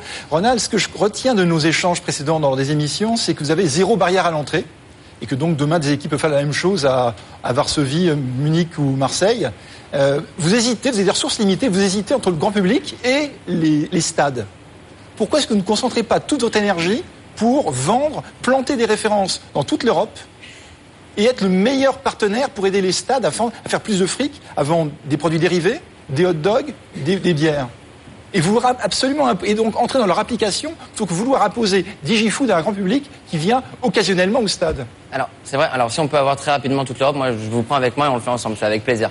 Euh, non, nous, en fait, on essaye bah, justement de se développer de manière B2B, donc avec tous nos partenaires, avec tous les clubs en France et en Europe. Et ensuite, voilà, c'est vrai que eux, derrière, ils vont nous juger sur une seule chose, c'est si le service fonctionne. Et donc, pour ça, on a besoin de toucher un petit peu le grand public. C'est pour ça qu'on fait un peu les deux. Ah ouais, mais il suffirait que sur le, sur le siège des, des, des, des- des stades, on voit votre, votre nom ou l'appli du, du stade. Ouais, c'est ce qui arrive. Alors, pas sur les sièges, ce sera pour l'année prochaine. pratique. Mais sur les écrans géants, par exemple, ou même le speaker, il va parler de notre application. Aide. Et DigiToilette, c'est, c'est prévu C'est pas pour tout de suite. Pas pour tout de suite. Thomas, euh, quand on regarde Loisirs en chair, on voit qu'il y a des, des- un blog notamment qui pose des questions, qui, qui se pose des questions. Comment est-ce que vous allez faire pour inspirer plus confiance, il y a avis vérifié, mais inspirer plus confiance à la fois aux offreurs et aux clients? Il n'y a, pas- y a pas de secret, c'est le bouche à bouche qui va faire le, le, Le bouche à bouche. Oui. Alors, il y a les pieds de Salomé, il y a le bouche à bouche. C'est le me- meilleur lien C'est une proposition. À partir de 1 euro. Le, le bouche à oreille est vraiment l'outil qui fonctionne le mieux. C'est pour ça qu'on a un système de parrainage qui fait qu'aujourd'hui, quand vous, quand vous parrainez deux, trois personnes, vous avez des avantages sur le site. Donc c'est euh, pour, pour vous apporter une réponse la plus directe, c'est surtout le bouche à bouche. Mais la transparence. Bon, 2 euros. Deux- plus, plus sérieusement, la, la transparence, les, les internautes se posent des questions. Est-ce que c'est des, des vraies offres? C'est pas des, des, des- des offres qui sont en fin de, en fin de vie? Oui, bien sûr. Le- en fait, on, on a créé une charte qualité, une charte qualité qu'elle soit euh, de la part des fournisseurs comme pour les clients. Et euh, c'est pour ça qu'on a créé un blog aussi, qu'on a, euh, été certifié, avis certifiés, qui sont des, avis complètement indépendants par une boîte indépendante, qui nous permet d'avoir un retour sur ce qu'on fait et que ce qu'on fait est honnête. Stéphanie, vous parlez toujours des mutuelles et des entreprises, et pourtant la bobologie, parce que ce que vous traitez, c'est de la bobologie, ça se passe souvent en pharmacie. Est-ce que vous avez pensé aux pharmaciens, aux pharmacies, lorsqu'elles sont fermées, d'avoir un sur leur de, de proposer le service Médavise et de promouvoir Et en plus, la pharmacie c'est à côté, donc on connaît son pharmacien, on peut lui faire confiance. Votre label euh, de- des 40 médecins faire certifiés, on ne sait pas ce que ça vaut. Euh, oui, bah, d'ailleurs, euh, également grâce à la BFM Academy, là, on a été contacté par une société qui, qui nous propose ce type de partenariat. Donc Un on- groupement de pharmacie peut-être? Comment? Un groupement de pharmacie Exact- peut-être? enfin, voilà, une- exactement. Et du coup, on, va, on ouvre les, les discussions avec eux. Et c'est clairement, enfin, c'est clairement une piste de développement. Parce qu'en fait, le 15, c'est fléché dans le cerveau. Enfin, dès que c'est urgent, on pense 15. Mais pour quelque chose qui est, à part quand on est hypochondriaque comme Fabrice, mais quelque chose qui est peu fréquent et qui n'est pas urgent, euh, On va chez le il, faut, pharmacien. il faut pouvoir, on va chez le pharmacien. Mémoriser mes Davis me semble une, une, un- une, une haie à franchir très haute. C'est la raison pour laquelle, notamment, on a commencé nous, notre développement en B2B. C'est effectivement, il faut qu'on ait un maximum de partenariats de grande envergure pour se faire connaître auprès du plus grand public et diversifier ce type de partenariat. On continue avec nos finalistes, cette fois-ci face aux startups. BFM Academy saison 11. Face aux startups. Voilà, on a voulu sonder finalement d'autres créateurs de startups ce qu'ils pensaient de nos trois finalistes. Alors on est allé dans un haut lieu parisien dédié aux startups innovantes, le village Baïséa, DigiFood, vu par les startups du village. À L'idée qu'on puisse m'amener mes hot dogs plutôt que d'aller faire la queue à la mi-temps, ben là, je trouve ça génial et je serai le premier utilisateur euh, de DigiFood. C'est un projet qui a énormément de potentiel sur un créneau qui pour l'instant est relativement étroit, mais en marque blanche qui a un potentiel phénoménal pour le sport et peut-être aussi pour d'autres sujets. Il va apporter du chiffre d'affaires quand il n'y a personne. Et pas du chiffre d'affaires à l'entracte où il y a déjà beaucoup de monde. Euh, je trouve ça très malin. La seule question que je me pose pour euh, DigiFood, c'est savoir comment est-ce qu'on va pouvoir télécharger leur application dans un lieu à forte affluence euh, et où on n'a pas forcément beaucoup de réseaux. J'ai du mal à comprendre comment, euh, sans technologie propriétaire, sans euh, accès euh, particulier euh, à, euh, au marché de l'événementiel, ils vont pouvoir euh, garder une place dans ce secteur. Quand on ne veut qu'un pour cent du Stade de France pour un match, c'est 8000 personnes. Comment on gère? 6 commandes à la minute Et la deuxième question, c'est comment on évite de gêner tous ces spectateurs qui sont venus voir un match et qui vont voir passer des frites toutes les deux minutes devant eux. Euh, Il y a la totale là dans les questions, Ronald, à peu près. Donc allons-y. Alors je crois qu'on a déjà répondu à l'histoire des problèmes de connexion pour télécharger l'application. Mais sinon, Il y, avait, il y avait plein de bonnes questions. Euh, je sais pas par laquelle commencer. Non, euh, alors le, le business model, il est simple. Je crois qu'on avait entendu, j'entendais pas très bien, mais le business model, c'est une commission. Euh, on parlait de marque blanche, donc c'était un très bon point. Euh, on parlait de s'il y a trop de commandes demain, mais ça c'est un faux problème. Enfin, en fait, on adore me poser cette question. Bah, si demain ça cartonne, tant mieux. Enfin, j'ai envie de dire, euh, on prendra plus de personnes. Euh, voilà, donc on parlait du Stade de France, c'est 80 000 personnes. On fait 2-3%, bon, ça fait 2500 commandes. C'est, voilà, c'est sur euh, 100 ou 120 minutes, donc ça fait, c'est pas tant que ça. bon, la barrière à l'entrée, sans propriété technologique, sans propriété dans les stades. c'est pour ça qu'on parlait tout à l'heure de l'image de marque. C'est important pour nous de se marquer, enfin voilà, d'être présent en tant que DigiFood. Euh, Il y a quelques barrières à l'entrée. C'est pas si facile que de Et, développer. et répondre à la demande qui tout d'un coup n'est pas x2, x3, mais x30. On posait la même question tout à l'heure. Ouais, mais en, en fait, on utilise vraiment le personnel qui est déjà dédié sur place, qui ne travaille pas à ce moment-là. Donc, euh, vous prenez le Stade de France, je crois que c'est 300 ou 400 personnes qui travaillent euh, pendant tout l'événement, et à un moment, personne ne fait rien, quoi. Loisirs en chair, vu par les startups. Ma startup préférée, c'est Loisir en chair, de loin, parce que d'une part, l'aspect en chair est vraiment addictif. Et d'autre part, euh, sur certains segments, et notamment le segment premium, je crois qu'il y a un énorme marché à prendre. C'est un projet euh, super ambitieux et surtout euh, très original. Ils sont déjà 17, ils vont grandir, ils ont des moyens, ils ont déjà du chiffre. Et euh, vraiment, je leur fais vraiment confiance pour devenir un, un vrai gros player du futur. Le bémol sur Loisir en chair, pour moi, c'est d'abord d'avoir un design beaucoup plus sexy, d'autre part d'avoir une facilité d'utilisation encore plus grande, et dernière chose, d'avoir une transparence et une crédibilité absolue, ce qui n'est encore pas tout à fait le cas aujourd'hui. Euh, moi, je me pose surtout des questions sur euh, leur stratégie pour euh, se faire connaître et s'ils souhaitent lever des fonds pour euh, investir dans du euh, marketing et de la communication. Je trouve qu'il ne fait pas un marché dans lequel il y a de barrière à l'entrée. Ça, ça m'inquiète. Si demain Groupon fait de l'enchère, euh, Loisir en chair n'existe plus. Bon, si demain Groupon fait de l'enchère, loisirs en chair n'existe plus, comment se faire connaître euh, davantage les barrières à l'entrée? Bon, C'est parti allons-y. Euh, bon, en effet, déjà c'est un site addictif. euh, euh, elle a raison, et c'est vrai qu'on a des, on a beaucoup de gens quand on les appelle le soir au téléphone pour les féliciter, hein, parce que c'est, c'est- on parlait de transparence tout à l'heure. La transparence, c'est aussi pouvoir leur expliquer qu'il y a des vrais gens derrière. Euh, souvent, quand vous allez sur Internet, que vous voyez un site, vous imaginez pas qu'il y, a des- il y a des gens qui transpirent derrière. Et là, on, on les appelle, on les félicite. La plupart nous disent c'est super, j'ai gagné. Alors qu'ils ont acheté hein, la enchère, on est d'accord. Mais ils ont, euh, ils ont gagné. Donc en effet, il y a cet aspect euh, addictif là. Le, euh, l'aspect, l'aspect transparence, c'est, totalement lié à ça. L'aspect design pas sexy. Je vais, la réponse, je l'avais donnée dans une autre émission.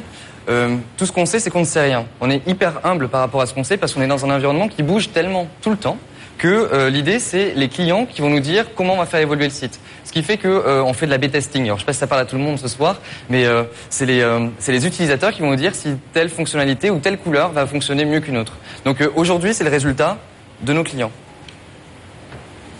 Parfait. Médavise, vu par les startups. Medavise a- joue sur deux tableaux formidables. Le premier, c'est qu'il rassure les gens sur des bobos qu'on a tous les jours. Et le deuxième, c'est qu'ils ont une capacité à désengorger les salles d'urgence et les cabinets de médecins. Leur plateforme répond à un réel besoin euh, aujourd'hui euh, en France et le potentiel de développement pour eux est, euh, est énorme. Je vois pas trop l'internationalisation. Je pense que le copier-coller est très compliqué au niveau des autres pays. Deuxième bémol, euh, ça va être l'environnement réglementaire. Hein. Le troisième bémol, il y a déjà du monde quand même sur ce marché-là. Ils ont une valeur qui se situe entre, entre l'urgence euh, ou quelque chose de grave, je vais appeler le SAMU, et euh, un petit bobo. Et là, ce petit bobo, moi, j'ai l'impression qu'on peut y répondre sur Internet. Donc, est-ce qu'ils vont trouver leur créneau entre tout ça? Je, je, C'est la question que je me pose. Mais David, je ne comprends pas à quoi il sert et je me sens pas euh, une cible pour ce type de produit. Je crois plus au business en B2B2C qu'en B2C, hein, mais avec un cycle de décision qui va être très long. Les process de décision euh, dans le B2B2C sont très longs et euh, c'est un marché qui est encore peu réglementé avec euh, beaucoup de monde qui arrive et euh, j'ai peur qu'ils perdent un peu de temps euh, en restant sur ce business model. Bon, en gros, Stéphanie Hervier, il faut faire sa place, il faut faire son trou dans un marché qui va se réglementer, où l'internationalisation ne sera pas évidente et où il y a forcément des concurrents. Oui, alors il y a beaucoup de choses à Il y a beaucoup de choses, oui. On ne pourra pas tout reprendre, mais allez-y. Non, déjà, euh, effectivement, je pense qu'on a quand même un marché qui est extrêmement important, ça il faut le souligner, parce qu'on concerne tout le monde. Alors, sauf peut-être la personne qui euh, n'est jamais malade. Bon, bah, tant mieux pour elle. Peut-être que si elle a des enfants, par exemple, elle sera quand même rassurée de pouvoir appeler euh, un de nos médecins. Ensuite, faire sa place.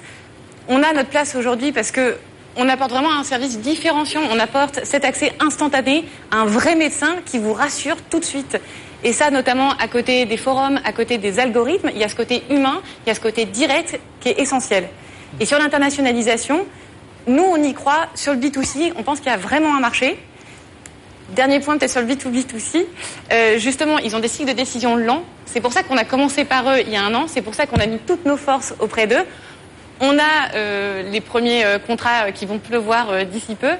Et, par ailleurs, ça a quand même une grosse force, c'est que ça permet d'avoir des vrais temps d'accélération. C'est-à-dire qu'on signe un de ces contrats, on a directement plusieurs dizaines de milliers d'usagers qui adhèrent à Medavise et qui peuvent faire la promotion de Medavise. La suite avec toujours nos finalistes face aux startups. Mais alors là, c'est quand même un petit poisson devenu grand. J'accueille Anne-Laure Constanza.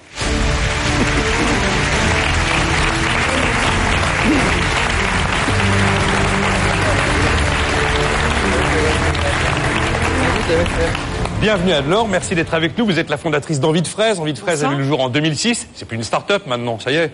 Oh, 10 ans, on n'est plus start-up. Bon, du e-commerce, euh, du prêt-à-porter pour les femmes enceintes et les femmes qui allaitent. Aujourd'hui, vous avez réalisé deux levées de fonds à ce jour, en 2011 en 2013, et 35. Tout à fait. Et toujours une croissance aussi... Exactement, au bout de 10 ans. Bon, ça m'intéressait de vous avoir à mes côtés parce que vous avez un peu plus roulé votre boss que nos trois créateurs d'entreprise qui sont là et euh, vous êtes aussi dans le monde du web. Et donc avoir votre regard, savoir comment vous les appréciez, comment vous les comprenez, Mhm. comment vous imaginez la suite et puis peut-être un petit peu de challenge si vous avez envie de les questionner. Alors déjà, je trouve que le, le jury a été remarquable dans ses choix. Je trouve que vraiment les trois finalistes sont euh, sont de, de haut vol et, euh, et ont tout pour réussir. Alors DigiFood, euh, moi je trouve que l'appli est géniale. En tant que grande amatrice de foot, euh, je trouve que ça facilite énormément euh, euh, la faculté de se nourrir.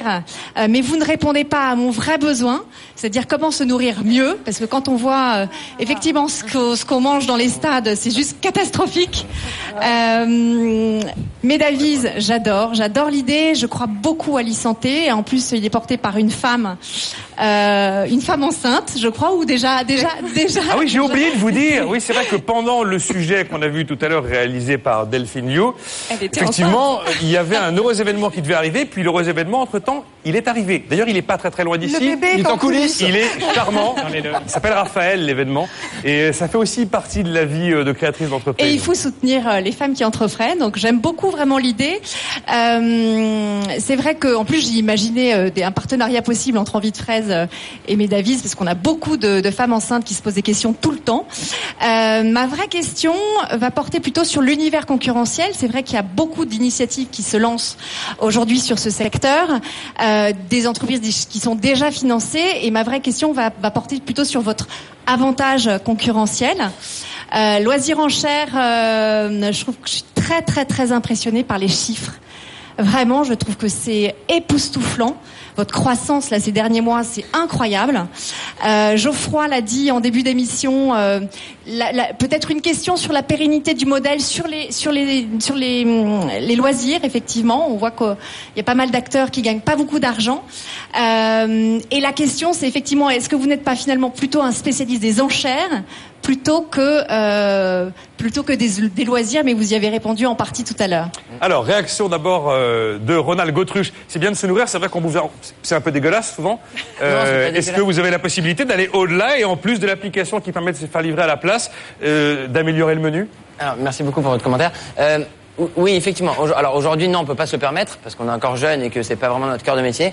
Euh, Il y a des clubs qui sont en train de tout changer. Alors je vais pas les citer pour faire la bonne pub, mais il y a des clubs qui euh, bah, passent par des euh, jeunes startups dans la food tech, par exemple, et qui vont permettre de livrer des super produits ultra qualitatifs. Alors c'est encore euh, dans une demi-mesure parce que c'est pour euh, 1500 spectateurs, je crois. Donc c'est pas encore tout le stade, mais bon, je suis sûr que ça va être amené à être le cas à un moment. Et euh, voilà, mais en tout cas, j'espère un jour vendre des super salades, des trucs bio à fond. euh. Ah, moi j'adore. Euh, Stéphanie Hervier, univers concurrentiel, disait Anne-Laure Constanza. Univers super concurrentiel. D'ailleurs, dans les réactions des startups, il y en avait qui disaient, mais attention, il y a du monde, c'est un marché sur lequel ça va être difficile d'exister. Donc il faut exister, tenir dans la durée.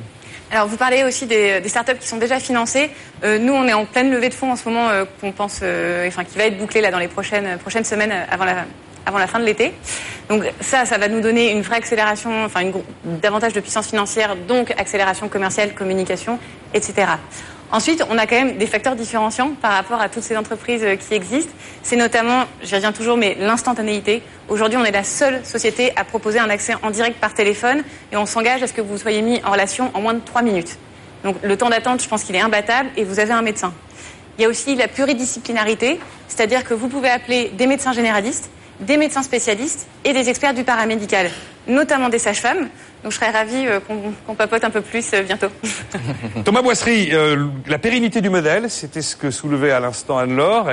Et, en fait, de savoir quel est votre vrai métier, c'est d'organiser des enchères ou de vendre des loisirs? Alors la pérennité du modèle, c'est vrai que j'en ai répondu un peu à moitié tout à l'heure. la preuve l'est à l'étranger cette pérennité-là, elle existe, elle fonctionne, elle devient leader d'un marché. Et je fais le pari avec vous que d'ici 5 ans, on sera dans le top 10 des plus grands sites de vacances en France. Après, sur l'aspect euh, euh, plus, euh, est-ce qu'on est des experts d'enchères ou des experts de loisirs Je veux dire une chose, il y, y, a des, gens qui viennent sur notre site, qui ont largement les moyens d'acheter plein pot, mais qui viennent chez nous parce qu'on est des dénicheurs. Moi, sincèrement, j'ai pas envie de me, lever le matin pour euh, vendre de l'hôtel euh, en bord d'autoroute ou euh, du restaurant de centre commercial. C'est vraiment pas, vraiment pas l'objectif. On va proposer des produits de qualité atypiques de charme. On est vraiment des dénicheurs. Donc, ma réponse, spécialiste des enchères, oui, mais aussi spécialiste des loisirs, originaux atypiques. Merci Anne-Laure Constanza. Vous restez avec nous. On vous retrouvera en fin d'émission quand on découvrira le nom du lauréat. Merci infiniment. La fondatrice d'Envie de fraise. Elle nous racontera ce que ça fait de discuter avec le président de la République devant une télévision, tout ça. Euh, vous votez toujours sur le bfmacademy.fr, réaction hashtag BFM Academy. Tout de suite, nos finalistes face au monde. BFM Academy, saison 11, face au monde. Tiens, il tombe bien celui-là justement quand on parle de Face au monde, un ancien lauréat de la BFM Academy, juin 2015, hein, c'est pas si vieux. Et d'emblée, il avait décidé qu'il allait partir à la conquête du monde, et c'est ce qu'il est en train de faire véritablement. Petit euh, petit revival avec euh, David Zhang, le fondateur de Print. San Francisco, c'est là que David Zhang et l'équipe de Print se sont installés en septembre dernier, un formidable accélérateur d'activité. San Francisco en particulier, ça, ça respire l'entrepreneuriat, ça respire la tech. Quand on était à Paris, on, imaginait mal comment on pouvait faire tout ce qu'on fait ici en l'espace de quelques jours ou de quelques semaines. Exemple, le petit poussé Print a réussi à séduire le géant Uber. Et on est arrivé, on leur a présenté le produit. Euh, les personnes du marketing ont trouvé ça génial.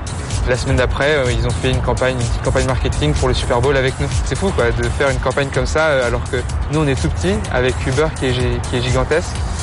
Euh, ouais, c'est plein de petits trucs comme ça. Print est devenu une réalité depuis Noël. La start-up a vendu 20 000 unités dans le monde et la mini-imprimante pour smartphone s'achète désormais aussi bien en ligne qu'en magasin. On fait des partenariats avec, euh, avec des magasins comme Urban Outfitters ou, Best Buy. Ils ont plus l'habitude de travailler avec des start-up et de les mettre en avant. Des partenariats qui ouvrent la porte au gigantesque marché américain. Là où on a 150 magasins de la FNAC euh, en France, on en a 6 fois plus pour Best Buy aux États-Unis. Donc les échelles sont, complètement différentes, mais, pour une start-up, ça fait, ça fait vraiment la différence. Comme je vous le disais, BFM Academy, c'est une émission dotée, une campagne de pub pour son entreprise d'une valeur de 150 000 euros sur BFM Business. David Zang ne s'en est pas prié. Regardez d'ailleurs.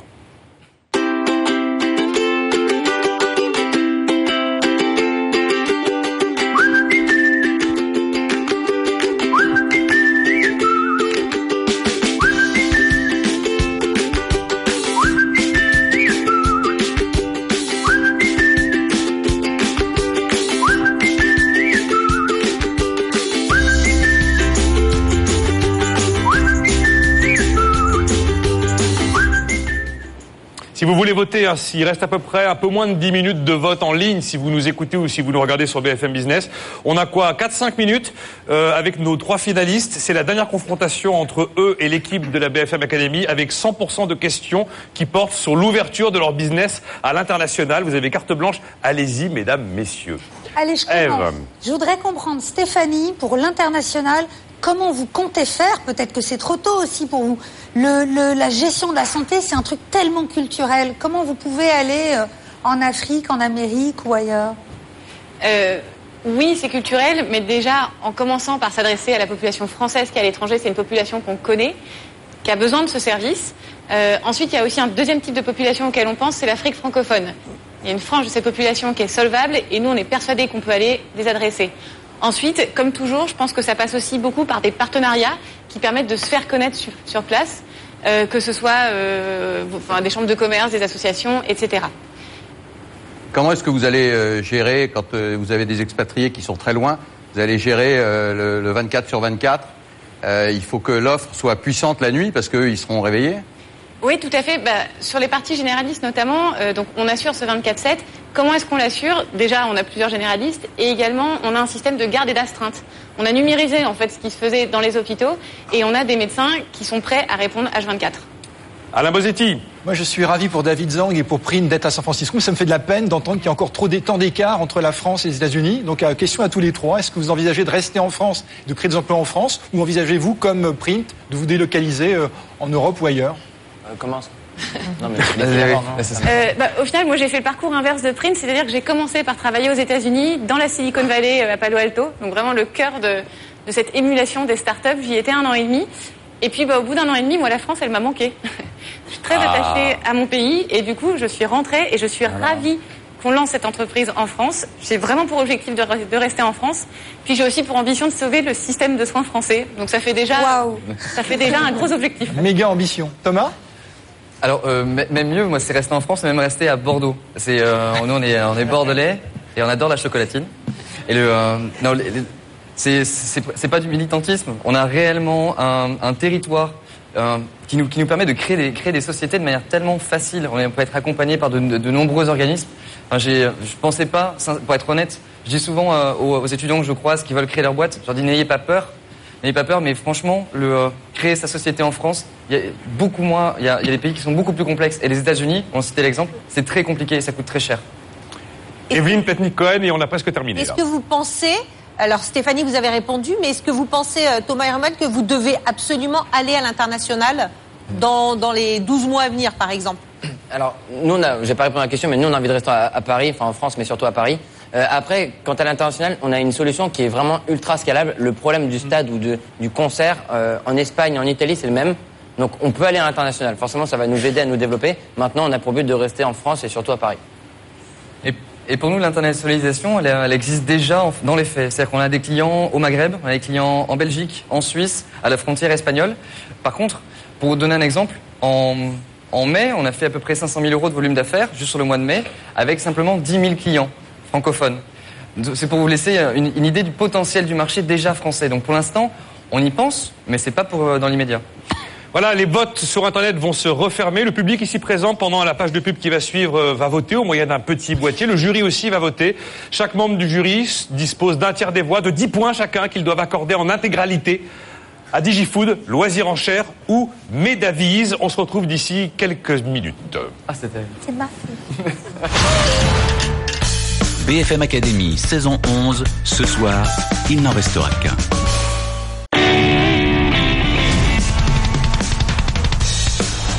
BFM Business présente le premier concours de créateurs d'entreprise. BFM Academy, saison 11, la finale avec Nicolas Dose. Voilà, nous revoilà en direct depuis le studio Gabriel pour la toute dernière ligne droite de cette finale de la BFM Academy qui oppose DigiFood avec Ronald Gautruche, Loisirs en chair avec Thomas Boisserie et Médavise avec Stéphanie Hervier. Tout le monde a voté, que ce soit avec un petit boîtier depuis euh, son ordi, sa tablette, son smartphone ou euh, directement sur une feuille de papier pour les membres de l'équipe de la BFM Academy. On va connaître le résultat donc de cette saison 11 d'ici quelques instants. Juste avant une petite pause, j'ai envie de dire. Vous connaissez la BFM Academy, le premier concours de créateurs d'entreprise à la télé et à la radio. Ça, c'est le côté pile de l'histoire. Mais il y a le côté face. Ces moments de légèreté, ces petits moments d'égarement. Alors, on vous a, comme tous les ans, condensé tout ça euh, dans un petit clip qui s'appelle tout simplement Le Bêtisier. On a l'homme le plus brillant du PAF français avec nous. Vous avez créé une... Vous y croyez, mais croirons, croirons-vous en vous Non, euh, non. L'état d'esprit de cette émission, c'est la tribune des créateurs. Des créateurs. Ah, ça pas, c'est pas propre. On va recommencer. On peut pas commencer la saison sur un. un- Là, ça fait un peu. Je... Allez, je pars à Boston, là. J'ai un avion à prendre.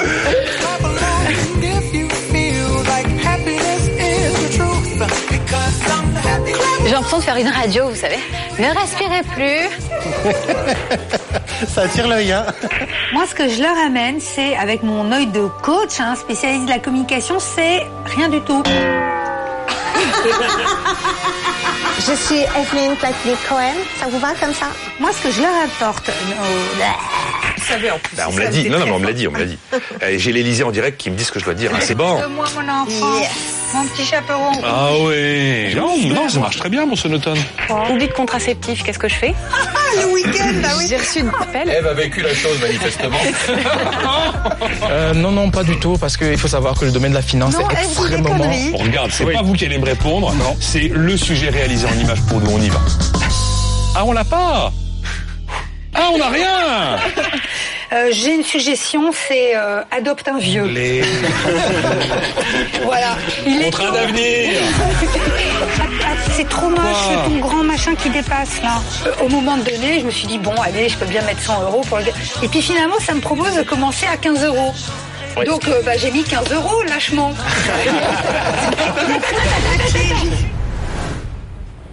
Bon, écoutez, il est temps d'en finir. Ils vont se liquéfier, là, nos, finalistes, depuis le temps qu'ils attendent le résultat. Donc, on va le découvrir ensemble.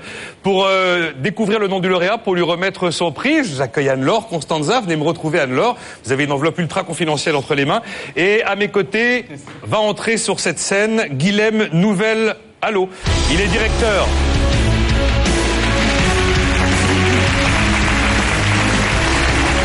Bonsoir Guilhem. Guilhem Nouvel Allo, qui est euh, directeur euh, des offres, euh, des marchés et des offres du Crédit Agricole, qui est le partenaire de cette saison 11 de la BFM Academy. Deux petites questions. Je vous ai lu tout récemment, je crois, alors me dire à nouveau que la France est un paradis pour entreprendre et que c'est l'Eldorado pour les entrepreneurs. Vous croyez vraiment ce que vous dites? Je le pense complètement, à 200%. ce que vous dites. Ouais. Seulement le tout pour 14 avril, moi je vous ai vu devant un certain président de la République. Vous avez un peu joué des coudes quand même, mais tout ne va pas forcément super bien. Il y aurait peut-être des petites choses à faire. Enfin voilà. Oui, mais on n'est pas là pour ça, la BFM Academy, c'est pas ça. On est d'accord. Hein. Bon, si, on devait, si elle devait faire un truc pour vous, la BFM Academy, si elle devait faire un truc pour vous, si l'écosystème devait vous apporter un changement qui serait positif. Mais c'est valoriser justement les initiatives qui marchent, qui montrent euh, des succès et, et qui montrent justement que la France a tout pour réussir. Et vous le faites très bien. Oh Ah. Écoutez, bah, écoutez, on est là pour ça.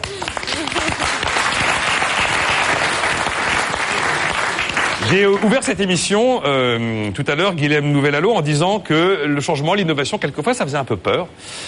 Et donc, il faut être un peu audacieux pour accompagner le changement et l'innovation. Vous, visiblement, au Crédit Agricole, vous y croyez, puisque visiblement, vous accompagnez les, les créateurs d'entreprises et les innovants. Tout à fait. on Les deux, en, les deux en un. On est, oui, oui, on les suit. On, on accompagne les deux parce qu'en fait, d'abord, il faut savoir que la France est un pays où on entreprend beaucoup. On l'oublie souvent. Ça, on s'en est rendu compte, oui. Il y a quand même 500 000 entreprises qui sont créées tous les ans en France, donc c'est énorme. Il y a une vraie dynamique. Et bien sûr que le Crédit Agricole, qui est le premier financeur de l'économie française, se devait d'accompagner tous ces créateurs. On le fait d'abord parce que par nos réseaux, on a 5500 conseillers qui tous les jours accompagnent les, les clients professionnels et entrepreneurs dans les territoires. On a aussi nos 32 000 élus qui sont souvent dans nos caisses locales eux-mêmes des entrepreneurs. Et on a décidé d'aller plus loin pour accompagner également l'innovation, accompagner les startups. Et on a créé le village Baïséa, dont Fabrice Marcella est le, maire, vous le savez bien. C'est un immense succès puisqu'au bout de deux ans, les 100 startups du village ont levé 30 millions d'euros. Elles ont créé 250 emplois. Et c'est un tel succès qu'on va le répandre sur le territoire. On va en créer une vingtaine dans les régions. Et ces villages vont être portés par les caisses régionales, puisque ce sont les caisses régionales de Crédit Agricole qui, au quotidien, accompagnent les entrepreneurs de leur territoire. Bon, et les villages, c'est parti. Il y a celui de Paris, mais il y en a d'autres qui arrivent là. hein. Tout à fait, là, ça y est, on, en a quelques-uns qui sont déjà en route et, et les 20 seront bientôt en- sur pied. Bon, Ronald, Thomas, Stéphanie, venez avec nous. Venez avec nous. Euh, je vais vous allez vous mettre là. Venez me retrouver. Ici, là, voilà, voilà, voilà. voilà. Donc, euh, on va savoir pour qui le public, euh, Internet et le jury a voté. Alors moi, j'ai un, un élément, c'est le nombre de points. Le troisième obtient 32 points. Le deuxième obtient 56 points. Et le premier obtient 62 points. Mais ça ne nous dit pas qui est le lauréat de cette saison 11. Je rappelle qu'il y en a eu 500 sur la ligne de départ. C'est Eve qui a épluché les candidatures. Elle a organisé quatre castings à Paris, à Lyon, à Marseille, à Bordeaux où elle a auditionné une petite cinquantaine d'entre eux. Elle en a soumis au jury une grosse poignée. Ils étaient à peu près une trentaine. On en a gardé 10 avec le jury. On a commencé la saison avec ces 10. Au bout de cinq émissions, il n'était plus que 5. Et au terme de deux demi-finales, ils ne sont plus que 3. Mais effectivement, il n'en restera qu'un. C'est quand même le principe de cette émission. Donc je vais demander à Anne-Laure Constanza d'ouvrir l'enveloppe qu'elle a entre les mains et de nous dire qui est le lauréat de cette saison. Et le gagnant est DigiFood. Alors.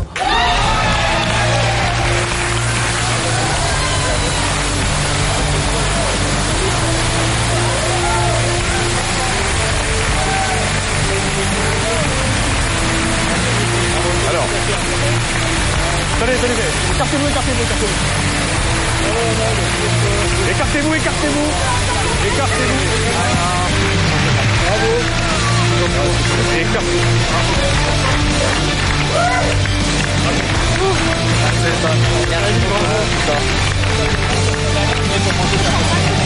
Voilà, félicitations donc à Ronald Gautrus avec DigiFood.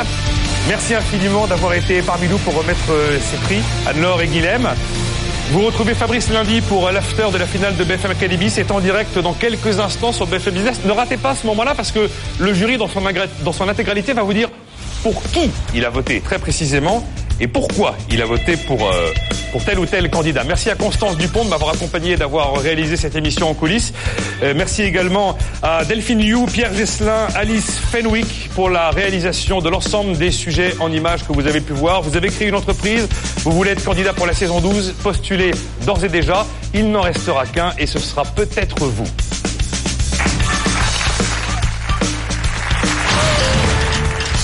BFM Academy, saison 11. Désormais, il n'en reste qu'un.